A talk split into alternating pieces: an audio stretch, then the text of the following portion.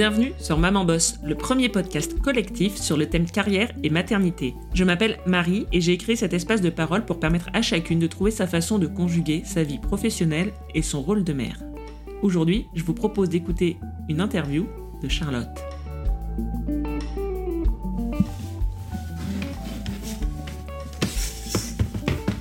Dans quelques minutes, je vais enregistrer euh, l'épisode avec euh, Charlotte.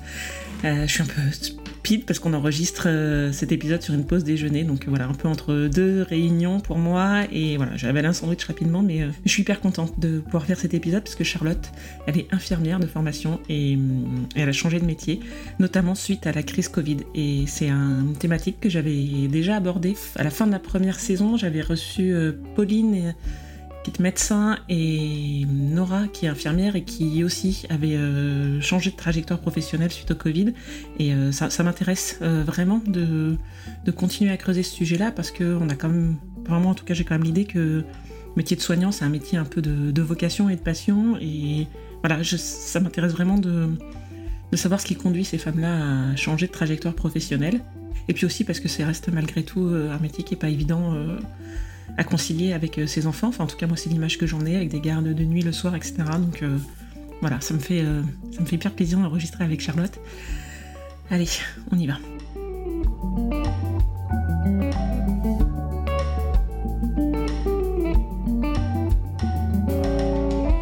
Bonjour Charlotte, bienvenue à mon micro, bienvenue chez ma Boss. Je suis ravie de t'accueillir. On va commencer avec la question d'introduction traditionnelle. Est-ce que tu peux nous dire de qui tu es la maman et dans quoi tu bosses? Oui, bonjour Marie, bonjour à, toutes. Euh, donc moi, je suis la maman de Héloïse, 7 ans, et Apolline, 5 ans. Euh, et du coup, là, je suis euh, directrice d'un organisme de formation, donc je fais de la reconversion et de l'aide à l'évolution pour les infirmières. Alors, je te propose qu'on revienne quelques années en arrière. Toi, ça a été quoi ton premier métier? Ça s'est passé comment, tes débuts professionnels? Alors moi, mon métier de, base, c'est du coup le métier d'infirmière. donc je suis infirmière de formation. j'ai commencé toute jeune, donc je suis rentrée en école d'infirmière à, à, 18 ans. Et euh, donc, je suis sortie à, 21 ans, euh, fraîchement diplômée. Et du coup, je suis arrivée dans le monde, euh, le monde des grands, le monde des adultes, le monde hospitalier. voilà, pour exercer du coup mon métier d'infirmière que j'ai exercé pendant six ans, donc avant de créer mon, entreprise. Et qu'est-ce qui t'a conduit au départ à choisir ce métier-là et ces études-là? Ce que j'ai aimé tout de suite dans le métier d'infirmière et ce qui m'a beaucoup plu après avoir fait testé d'autres métiers, fait d'autres stages, c'est vraiment le côté humain qui me plaisait beaucoup. Euh, qui me plaisait énormément et qui m'aurait manqué dans d'autres métiers, en tout cas au, départ. Et euh, quand je dis humain, c'est vraiment l'aspect le, l'aspect très concret, enfin tactile, j'ai envie de dire, c'est vraiment voilà, de pouvoir aider les personnes, euh, de pouvoir toucher les personnes, tu vois, physiquement et de pouvoir vraiment les, aider à, aller mieux.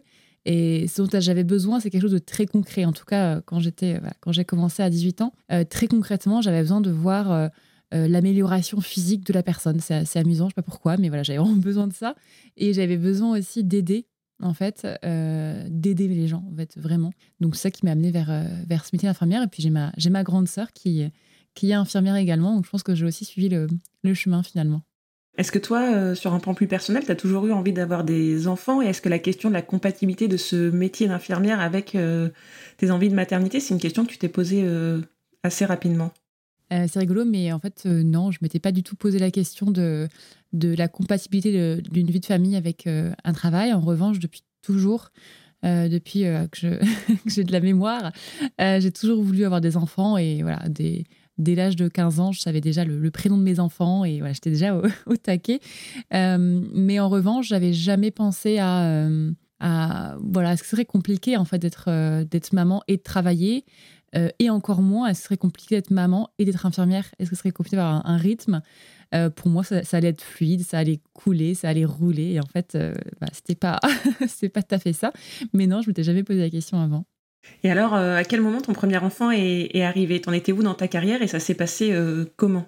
Alors j'avais 22 ans, donc j'avais, c'était au tout début de ma carrière donc, euh, et, comment ça s'est passé? En fait, ça a été un petit peu, euh, un peu surprenant parce que, euh, comme je disais, moi, je pensais que ça allait rouler. Et en fait, bah, déjà, j'étais très malade parce que j'ai une maladie pendant la grossesse qui fait que voilà, j'ai, hyper gravédique. Donc, en fait, tu es, vraiment malade, très, très malade. Et en fait, bah, du coup, j'ai dû être en arrêt. Donc, rien que ça, c'est un peu, un peu troublant. Tu te dis, oh là là, je vais être un poids pour l'équipe, surtout quand tu es, soignante. Et il y a eu de la fatigue, il y a eu tout ça derrière. Et en fait, je me suis dit, bah, c'est pas si simple que ça, en fait, de, de, cumuler les deux. Et ouais, c'était un petit peu troublant pour moi. Et à la fois, bah, c'était aussi une grande joie. Enfin, évidemment, quand on a un enfant, c'est beaucoup de bonheur. Mais voilà, c'est vrai que tu découvres aussi le monde, euh, le monde professionnel sous un autre angle. C'est aussi quand ça va pas bien, euh, euh, que tu es malade ou qu'il y a une vie perso à côté, comment est-ce que tu gères les deux? Et là, ça a été un petit peu plus complexe à partir de, de ce moment-là, ouais.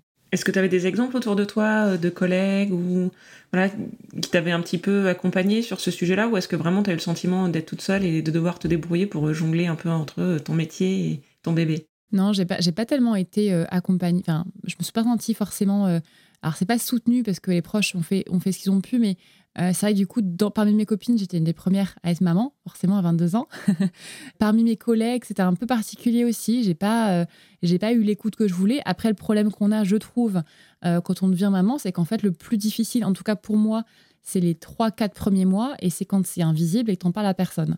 Et c'est ça que j'ai trouvé vraiment difficile parce que du coup, euh, bah, tu le dis pas à ton employeur, tu le dis pas trop aux collègues, puis toi-même, tu as plein de doutes et plein de choses qui se passent. Donc, euh, et c'est là où tu as le plus besoin de soutien et d'aide, mais les collègues et les employeurs sont pas, sont pas au courant. Et, euh, et non, j'ai pas eu forcément d'aide là-dessus, en fait, de de jeunes mamans qui auraient témoigné quelque chose. Mes collègues étaient aussi un peu plus âgés euh, dans le monde, euh, enfin dans, les infirmières notamment. Et du coup, je pense que les, le, les, la grossesse et le, fait d'être jeune maman, c'était un petit peu loin. Et du coup, euh, voilà, j'ai pas forcément été soutenue à ce moment-là, malheureusement.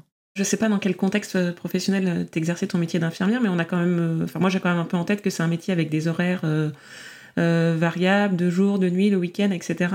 Ça, comment comment t'as appréhendé ça? Comment tu l'as géré? En tant que jeune maman, je me suis dit, bah, trop bien, ça va être un super avantage parce que du coup, euh, je vais pouvoir, euh, pour, mon enfant en tout cas, ce sera idéal parce qu'avec mon conjoint, du coup, on va pouvoir, euh, tu vois, bien jongler et du coup, on sera hyper présent pour elle. Et du coup, tu vois, par rapport aux horaires, quand je bosserai de nuit, bah, elle sera avec son papa. Quand je bosserai du matin, je serai avec elle et voilà, mon conjoint récupérera euh, bah, le soir quand moi je serais au travail, etc. Donc j'avais un peu idéalisé la chose. Et en fait, c'était pas tellement ça. Euh, parce que, euh, bah, très clairement, par exemple, au niveau de la crèche, les, les personnes n'ont pas forcément compris mon, métier et moi, la vision que j'avais de mon métier, c'est-à-dire un métier qui est certes avec des horaires très variables, mais où tu peux aussi trouver ton avantage. Sauf qu'en fait, bah, moi, je devais déposer ma fille à 9h, dernier cara. Et même si je bossais d'après-midi et que moi, ça aurait été un choix d'en profiter pour, tu vois, être, être avec elle le matin et le midi, et ben, j'avais pas forcément le droit, quoi. Donc, tu vois, c'était pas forcément euh, idéal euh, par rapport à ça. Et au final, euh, tu vois, le fait de faire un week-end sur deux, tu as l'impression en fait que même si pour son enfant, finalement, il passe toujours du temps avec son papa ou sa maman, bah en fait, le côté famille, tu vois, tous les trois, bah, on l'avait pas beaucoup. Donc, ouais, finalement, par rapport au rythme, c'est vrai que c'était un petit peu, un peu contraignant. Et puis, le fait d'avoir un rythme aussi comme ça, finalement, tu t'es fatigué aussi. Euh, tu accumules de la fatigue, donc tu es aussi moins, moins, moins disponible, j'ai envie de dire, de, euh, pour elle, euh, parce que physiquement, tu es fatigué en fait quand tu rentres. Et puis, comme tu te donnes aussi physiquement pour tes patients, tu marches beaucoup, tu cours, tu montes des étages, tu poses des brancards, tu soulèves des patients. À la fin, tu rentres, tu es un petit peu, euh, comme je disais, es, parfois tu es un peu cassé quoi, niveau, au niveau du dos, des épaules, etc. tu vois, je trouve que tu es moins moins, moins en forme. J'avais une, j'ai une infirmière que j'avais accompagnée qui avait dit euh, on voit nos patients vieillir, on voit pas nos enfants grandir. Et ben en fait, c'était un petit peu ça. Tu vois, c'est vraiment, j'ai l'impression de passer beaucoup de temps à prendre soin des autres, à prendre soin de beaucoup de gens, mais finalement pas de, tu vois, pas de mes proches, alors qu'il y avait bah, à ce moment-là deux. Il y avait mon mari et ma, et ma fille, et j'aurais voulu prendre plus soin d'elle et passer plus de temps avec elle. Et est-ce qu'à ce, moment-là, déjà dans un coin de ta tête, a germé l'idée de faire évoluer euh, ton métier ou ta vie professionnelle? Ou alors est-ce que tu as continué sans trop te poser de questions jusqu'à l'arrivée de ton deuxième? Non, non, dès le départ, euh, dès, euh, dès que j'étais enceinte de ma première, et je crois que même avant même que je sois enceinte, j'avais même pas un an de diplôme que déjà, je crois que c'est mes collègues qui m'avaient dit d'elles-mêmes, toi tu resteras pas infirmière comme ça toute ta vie en service. Euh, c'est pas possible. Et je me suis dit, bah, je sais pas trop. Euh. Et si au final, je voulais assez vite devenir euh, soit infirmière coordinatrice, soit cadre de santé, je me suis dit, bah, tiens, j'ai envie d'évoluer, de me former, de voir autre chose. Mais finalement, ça me ressemblait pas, ça me correspondait pas, ce type de, poste-là. Et si ça a germé pendant, pendant des années, en fait, le fait de, vouloir changer, euh, sauf qu'en fait, je m'adaptais aussi un peu en fonction du travail de mon conjoint. Je m'adaptais aussi un peu bah, en fonction des, postes qui étaient euh, à pourvoir. Et euh, j'ai continué dans un autre hôpital après quand on est parti en, Bretagne, parce que j'ai commencé sur Paris. Et en fait, bon, en arrivant, voilà, j'ai retravaillé encore à l'hôpital, donc en, chirurgie. Et après, si j'avais envie de changer, j'avais envie de, devenir infirmière scolaire ou infirmière, tu vois, en, en, entreprise pour avoir des horaires justement adaptables à ma vie de famille. Mais je trouve que dans le choix, il y avait, bah, ça me plairait un peu moins mais du coup, tu vois, j'aurais le, bon rythme pour ma, ma vie de famille. Et j'avais du mal à faire le choix. Tu vois, c'est ce que du coup, j'ai un rythme super, euh, euh, super compatible avec ma vie de famille, mais je m'ennuie un petit peu ou vois, je m'éclate un peu moins. Euh, là, c'est pas facile de faire le choix du coup à ce moment-là. Et alors, ton deuxième est arrivé quand? Tu étais toujours infirmière en service, c'est ça? Ouais, c'est ça. Toujours à l'hôpital, toujours donc en, en chirurgie et puis re les mêmes problèmes, euh, re très malade. Donc en plus en chirurgie, je peux te dire que c'est pas c'est pas hyper agréable au niveau des, odeurs et, du visuel. Euh, donc euh, donc re beaucoup de questionnements et à nouveau en fait voilà le côté mais en fait je, je suis vraiment physiquement bien bien fatiguée et puis je me forçais tu vois à tenir pour l'équipe, à tenir parce que euh, je pensais avoir de la reconnaissance si je, si je poussais encore plus loin. Et, euh, c'était une collègue qui m'avait dit, euh, m'avait dit, mais en fait, prends soin de toi, on ne te remettra pas de médaille si tu es resté un mois de plus ou autre. C'est vraiment prends soin de toi, prends soin de ton bébé.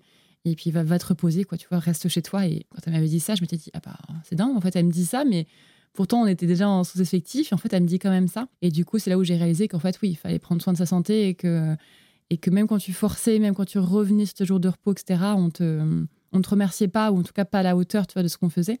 Donc, je décidé de, vraiment faire passer euh, mon bien-être et ma vie de famille en, premier, en fait, à ce moment-là. Et alors, à ton retour de congé maternité, euh, il s'est euh, passé quoi? Ça s'est organisé comment? Et ben en fait, du coup, je ne suis pas revenue. Parce qu'en fait, j'avais trop peur de la, bah, du, choc, en fait. Et du coup, je suis pas revenue à l'hôpital. Et du coup, j'ai décidé de devenir infirmière intérimaire et du coup, là, de, vagabonder, on va dire, de, de service en service, de structure en structure, pour trouver justement un peu mon rythme, mon rythme idéal, j'ai envie de dire. Et puis, du coup, j'ai fini. Euh, euh, dans une EHPAD, dans une EHPAD en fait où, euh, où j'ai terminé, on va dire, ma carrière pour l'instant.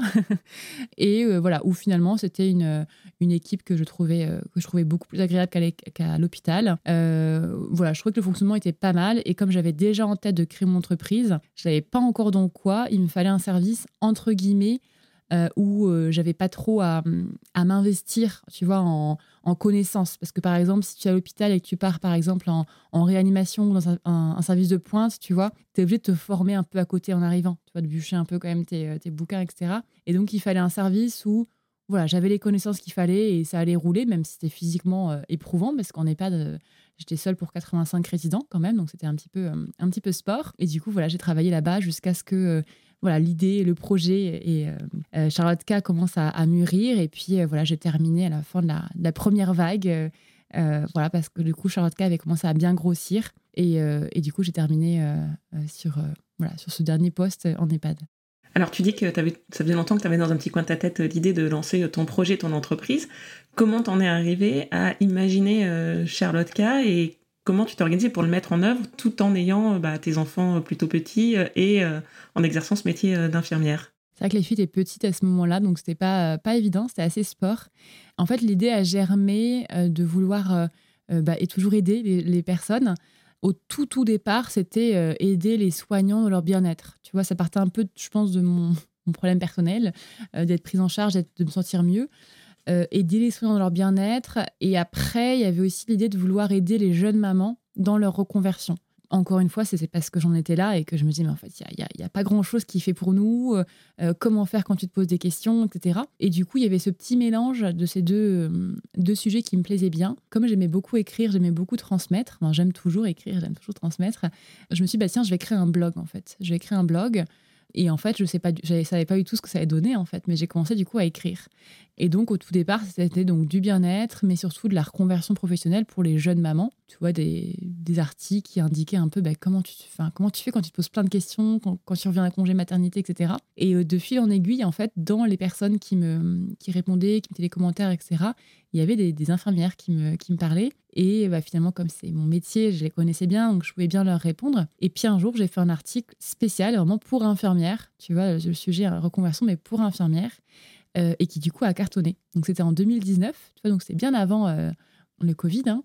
Et déjà, il y avait pas mal de, problématiques, beaucoup de questionnements à ce moment-là. Et je me rappelle, sous cet article, en commentaire, il y avait pas mal d'infirmières qui m'avaient mis et, voilà, moi, je suis infirmière libérale, je suis au bout de ma vie, je suis épuisée, comment faire, j'ai deux jeunes enfants, etc. Et en fait, je me suis sentie un peu démunie parce que je me suis dit, mais en fait, maintenant, Maintenant que tu as réussi à. Enfin, tu as réussi. Maintenant que tu as créé une émulsion autour d'un sujet, qu'est-ce que tu peux faire de tout ça, en fait? C'est vrai que j'étais un petit peu démunie. Et je me dis, mais qu'est-ce que je peux faire, en fait euh?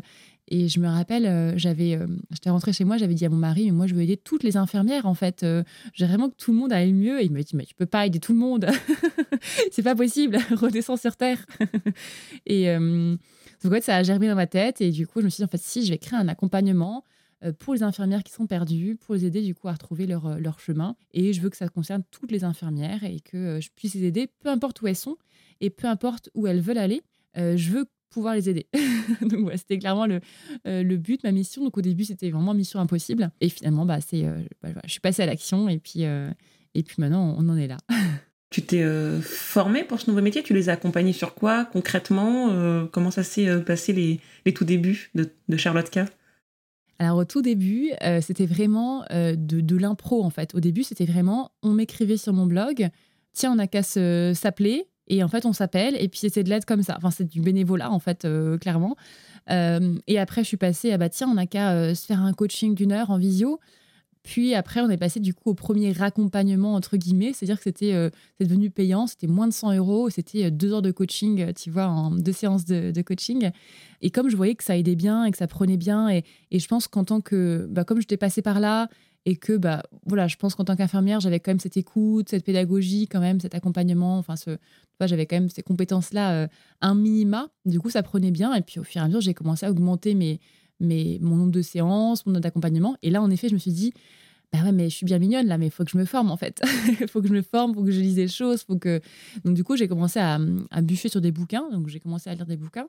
Donc là, on en est arrivé, tu vois, on était euh, juin 2020. Et, euh, et c'est là où je me suis dit, bah, j'ai quitté mon EHPAD et je voulais me consacrer à, à 100% là-dedans. Et du coup, je me suis formée au métier de consultante en bilan de compétences. Voilà, je savais pas par quoi commencer, mais je me suis dit au moins, je vais avoir des bases et mon accompagnement va pouvoir être aussi éligible au CPF et avoir vraiment la, trame de base d'un bilan de compétences. Euh, mais j'ai voulu ajouter pas mal de choses à ce, bilan, c'est-à-dire beaucoup de dev perso, parce que moi, ça me touche beaucoup le développement personnel, donc aller un peu plus loin euh, qu'un simple bilan, et rester toujours spécialiste pour infirmière, parce que plus j'avançais et plus je voyais qu'il y avait plein de choses à faire pour le, le monde des infirmières. Alors justement, là, tu évoques euh, première vague, deuxième vague. Est-ce que justement cette crise euh, du Covid et toi dans tes questionnements personnels euh, par rapport à ton métier, à ta vie de famille, ça a été un, élément déclencheur, un virage pour toi, pour tes collègues? Est-ce que voilà, tu identifies vraiment ce, moment-là comme un moment clé? Hmm. Pour moi, pas tellement, parce que comme je te dis, depuis le début, j'avais ce cheminement qui, était présent. pour les collègues, j'ai envie de dire, ça a été la goutte d'eau un peu, tu vois, qui a fait déborder le vase mais il y avait quand même un gros fond qui était là. Tu vois, il y avait vraiment quelque chose qui, euh, qui, traînait depuis des années. Il y avait un mal-être qui traînait vraiment euh, bien avant le Covid. Et même, j'ai envie de dire, pendant le Covid, c'était pas évident parce que comme elles étaient épuisées, euh, pour avoir vécu, en fait, t'es tellement la tête sous l'eau que t'as pas le temps de te poser des questions. En fait, tu vois le navire qui coule, tu te dis pas, tiens, j'ai qu'à faire autre chose. donc oui, il y en a qui ont quitté, mais, mais pas tout de suite. Tu vois, ça a vraiment pris du temps. Et puis après la, première vague, donc il y avait l'été, etc. Donc là, d'avoir une soufflée. Puis deuxième vague, et c'est vraiment après la deuxième vague, elles se sont vraiment euh, dit, attends, euh, non, ça va plus là en fait. Euh, au bout de deux fois, ils vont pas nous la refaire. on voit bien que c'est toujours la même chose. Et c'est là où tu vois, il y a vraiment eu un, gros questionnement. Et puis après, en fait, de fil en aiguille, plus on accompagne les infirmières, plus elles en parlent à leurs collègues. Et plus ça devenait quelque chose de, de normal, tu vois, de dire, bah, en fait, si tu te plais pas dans ce que tu fais, si tu es épuisé, eh ben change en fait. Tu vois, si tu n'es pas heureuse dans ton service, tu peux changer de service, tu peux changer d'hôpital, tu peux changer de métier, euh, c'est OK. Et tu vois, de fil en aiguille, plus on en parlait et plus les infirmières ont eu une sorte d'ouverture d'esprit parce qu'on a un métier qui est très euh, un peu stigmatisé en mode c'est une vocation. Tu vois, c'est une vocation, c'est un beau métier, pourquoi tu changerais, etc. Et tu as du boulot. Donc en fait, tu as du boulot de quoi tu te plains aussi. On a beaucoup de, beaucoup de, de jugements de la part de l'entourage, de la société de manière générale, qui fait qu'on a du mal aussi à s'en défaire. Et, euh, mais de fil en aiguille, tu vois, on a, on a réussi à porter une voix, tu vois, avec Charlotte K. Et euh, grâce aux articles, aux vidéos, etc., et aux, témoignages d'infirmières, du coup, de fil en aiguille, elles se disent maintenant, bah oui, je, peux aussi changer si je suis pas heureuse. Même si c'est juste changer de lieu d'exercice en tant qu'infirmière, c'est OK aussi, mais euh, je, prends soin de moi, en fait, je prends soin de mon bien-être. Alors là, tu l'évoques, euh, la question du, regard des autres et du soutien de l'entourage. Est-ce que toi, dans cette transition professionnelle, tu as été soutenue, accompagnée? Enfin, j'imagine que c'est pas évident d'annoncer, de, dire bah, je vais arrêter mon métier d'infirmière. Peut-être même que tu considères que tu ne l'as pas arrêté, je ne sais pas. Euh, comment ça s'est passé, cette question-là du soutien? Écoute, moi, j'étais bien soutenue par mon entourage, que ce soit mon, mari, mes, mes filles, puisque je leur expliquais au fur et à mesure, je leur disais tout. Euh, mes frères et sœurs, mes parents, mes proches, de manière globale, en fait, j'étais bien, bien soutenue. Euh, même mes beaux-parents, tu vois, qui habitent pas loin de chez nous et qui étaient un des très très bons relais pour les enfants. Ça, euh, je trouve que c'est quelque chose qui, qui peut faire la différence d'avoir des, des grands-parents pour garder les enfants, surtout quand on crée une entreprise. donc, non, globalement, même les amis aussi, on était bien soutenus. ça, il n'y a pas de souci pour le coup par rapport à ça.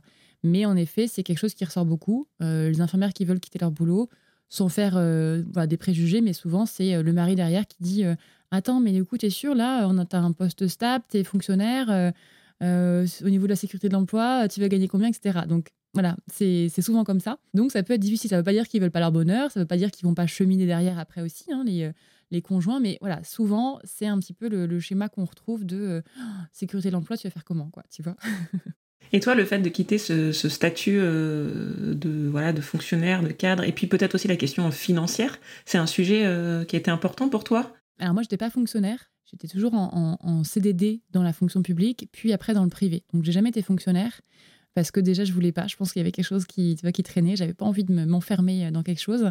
Et non, j'ai jamais eu peur de ça. Je pense que c'est un caractère que j'ai qui fait que c'est pas euh, une problématique que j'ai. moi, j'ai beaucoup de peur sur euh, la frustration de ne pas passer assez de temps avec mes enfants, par exemple, de perdre du temps, de, regretter plus tard quelque chose au niveau du temps.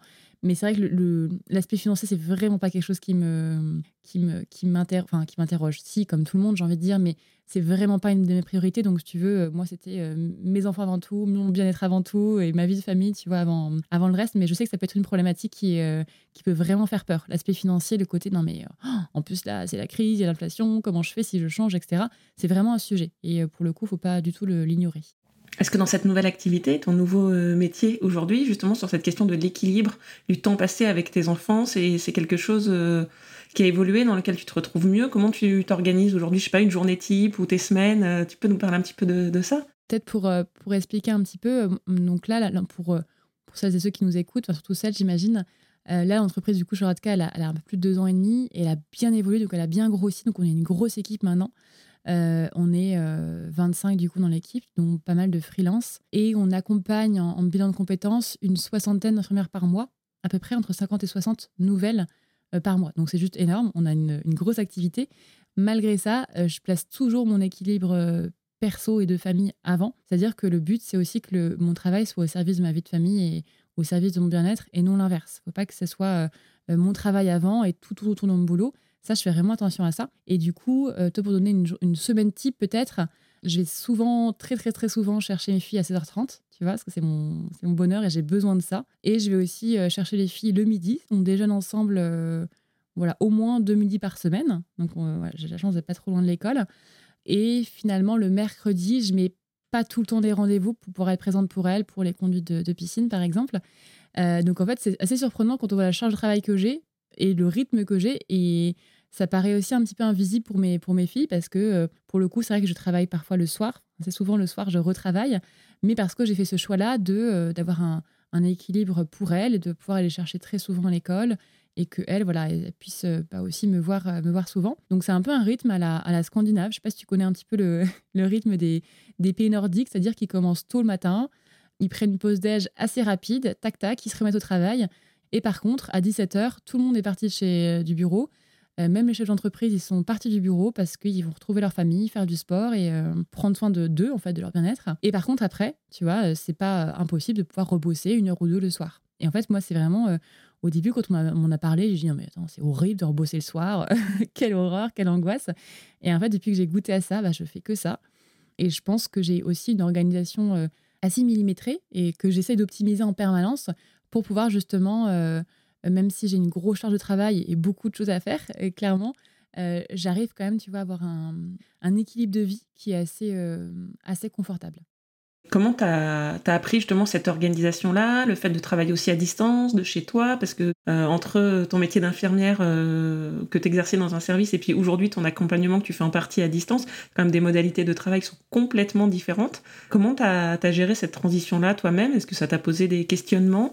Ou est-ce que tu as été très à l'aise dans les deux? Euh, Au début, c'était un, réel plaisir de se dire ça y est, je suis enfin chez moi parce que quand tu travailles à l'hôpital, tu as l'impression que ta vie est à l'hôpital, clairement, que c'est ta maison.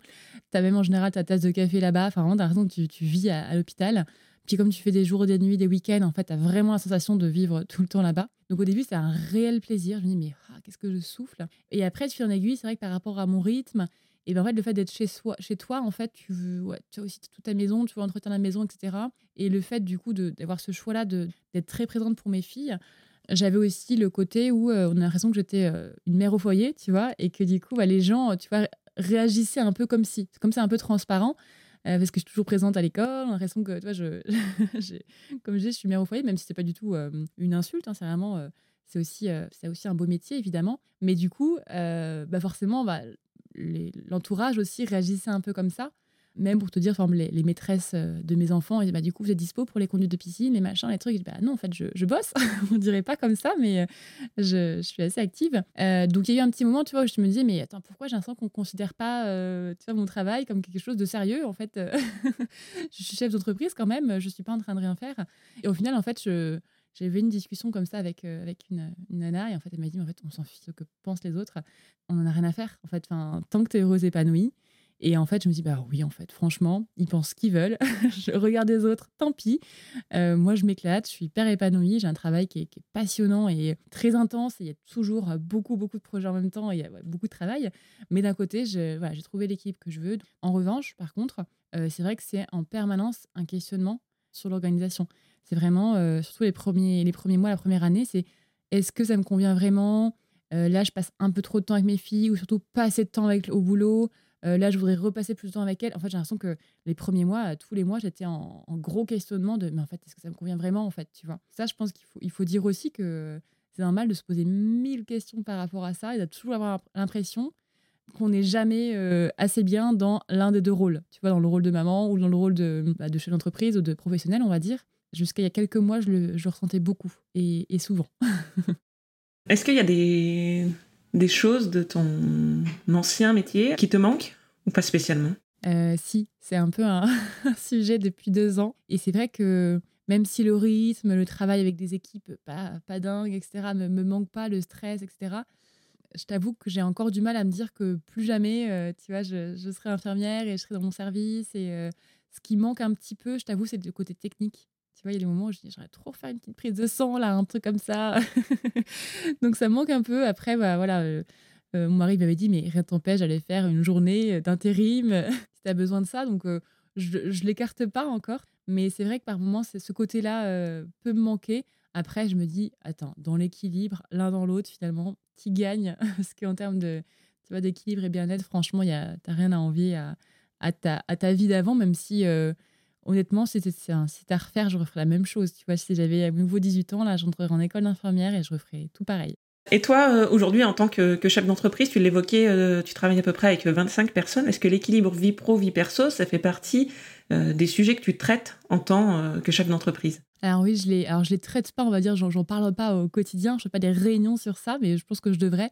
En revanche, c'est vrai que du coup, je travaille que avec des anciennes infirmières reconverties. les coachs Charlotte c'est que des anciennes infirmières donc des femmes, donc euh, très souvent des mamans, euh, pour la plupart. Et du coup, c'est vrai que ce que je leur dis souvent dès l'entretien d'embauche, et, euh, je le répète aussi par rapport à leur, leur planning, etc., je leur dis le, plus important, c'est ton équipe de vie et, que tu sois épanoui niveau perso, et ça va se retentir sur ton boulot. Mais ça, je fais vraiment attention à ce que ça soit une priorité chez elles également, et qu'elles ressentent que autant pour moi c'est important, mais c'est important pour moi de savoir qu'elles, elles ont un bon équilibre aussi vie perso à côté. Je propose qu'on passe aux petites questions de, conclusion, un peu rituelles dans ce podcast. La première, euh, si je te demande de me raconter ton meilleur moment dans ta vie de maman boss, à quel souvenir, à quelle anecdote tu penses? Je sais pas si c'est le meilleur moment, mais c'était un moment assez à la fois drôle et à la fois hyper déculpabilisant. C'est que quand je partais travailler, du coup, en plein, en plein Covid, tous les matins, mes filles, elles me faisaient coucou à la fenêtre, elles me disaient au revoir, et du coup, j'étais vraiment hyper, euh, tu vois, assez émue en me disant, oh là là, vivement qu'un jour, etc., euh, je vois plus, je fasse plus ça et je sois plus présente pour elles. Et un mois après avoir arrêté, donc c'était officiel, je l'avais annoncé aux filles, je leur avais expliqué, etc. Il y en a une des deux qui m'avait dit Mais maman, tu veux pas retourner travailler comme infirmière C'était chouette parce que nous, on regardait des petits films avec papa, c'était trop bien. et du coup, je me suis dit En fait, mais en fait, faut pas faire tout pour ses enfants, faut faire les choses pour soi.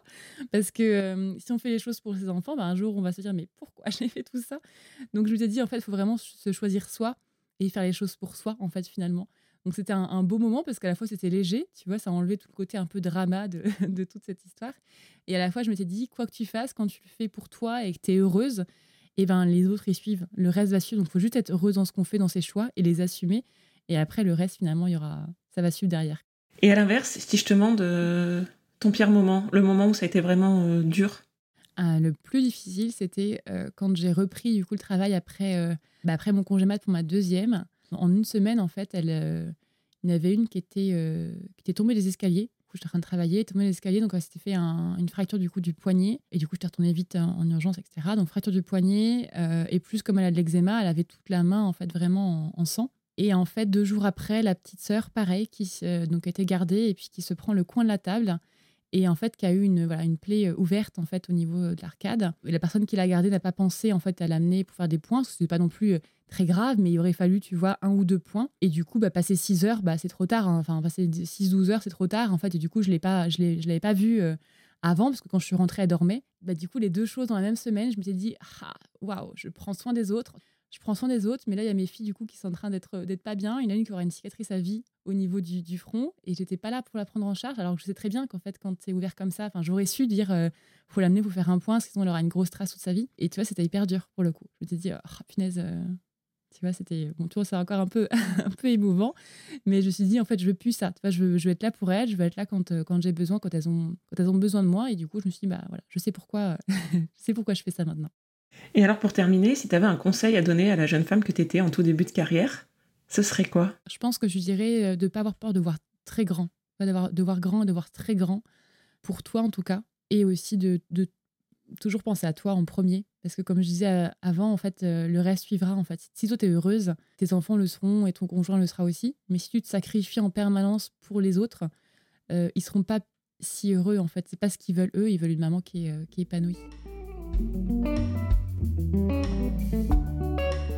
J'espère que vous avez pris plaisir à écouter Charlotte, qui a su s'inspirer de sa propre expérience de vie et de ses propres envies pour créer Charlotte K, un collectif d'infirmières qui prennent soin des infirmières.